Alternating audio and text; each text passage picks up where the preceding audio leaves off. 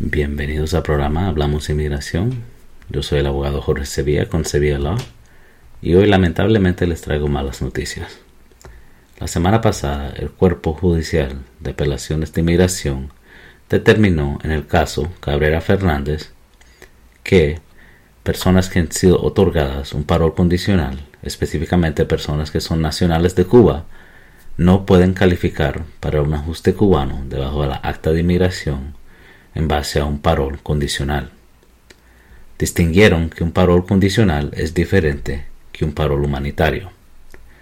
Con un parol humanitario, una persona nacional de Cuba todavía, pudiera calificar para el ajuste cubano. Pero un parol condicional no les permite continuar un proceso de ajuste cubano.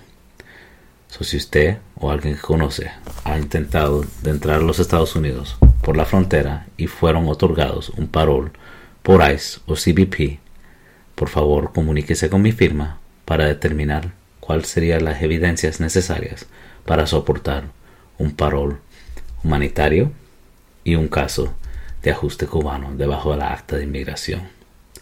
Les agradezco mucho en sintonizarse a mi programa Hablamos Inmigración y les deseo un buen día.